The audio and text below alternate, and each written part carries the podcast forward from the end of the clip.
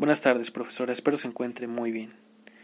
Bien, esta lectura eh, me recordó mucho a una lectura que ya habíamos tenido que hablaba justamente de, de, la noción creativa, ¿no? de, de esa capacidad eh, abductiva de generar una serie de, de, hipótesis ¿no? relacionadas a algún contenido de la realidad o algún aspecto en concreto de ella. Y ello porque justamente aquí entra esta noción de la metáfora en su excedente lingüístico, ¿no? Eh, digamos, la metáfora es insometible a algún criterio eh, que se dé a nivel eh, semántico, ¿no? Y bueno, usted realiza un, un análisis persiano que parte de estas tres nociones de Peirce, de la primeridad, la segundidad y la terceridad, en función del objeto, el representante y el interpretante.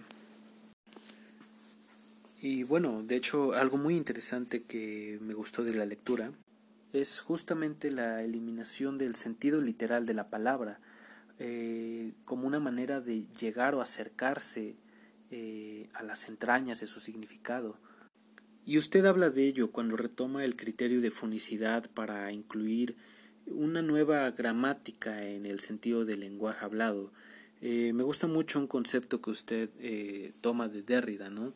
porque de hecho es una cita en la que precisamente se dice que para llegar a un lenguaje visual el, el poeta, eh, o en este caso quien sea que produzca un contenido literario en donde se vean implicadas las metáforas, eh, se puede, puede llegar a dibujar una silueta del significado el alma de esas palabras. Algo así más o menos decía, pero se me hizo muy bonito y muy interesante y muy preciso para explicar este, este, este tema, ¿no?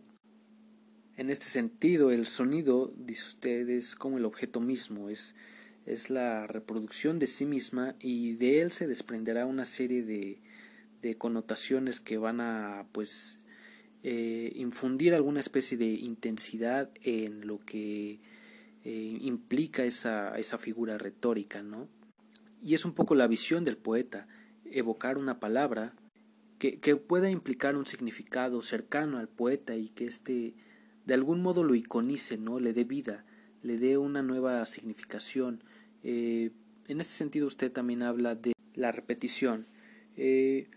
Como este sufijo, ¿no? Que equivale más a alguna especie de, de otredad de, del poeta, ¿no? En, en una eh, dimensión en la que el poeta pues ofrece un término en el cual está eh, fijando un lugar, ¿no? Lo, está haciendo estático, pero no solo eso, ¿no? sino que, que, que al mismo tiempo implica una envergadura de, de, de, otros significados, ¿no?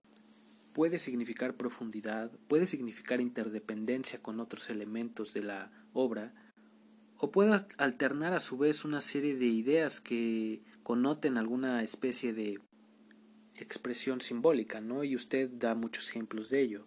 Eh, Borges, eh, Machado. Y bueno, justo eh, la intensidad de un, de un poeta radica en, esta cuestión de hacer presente lo ausente, ¿no?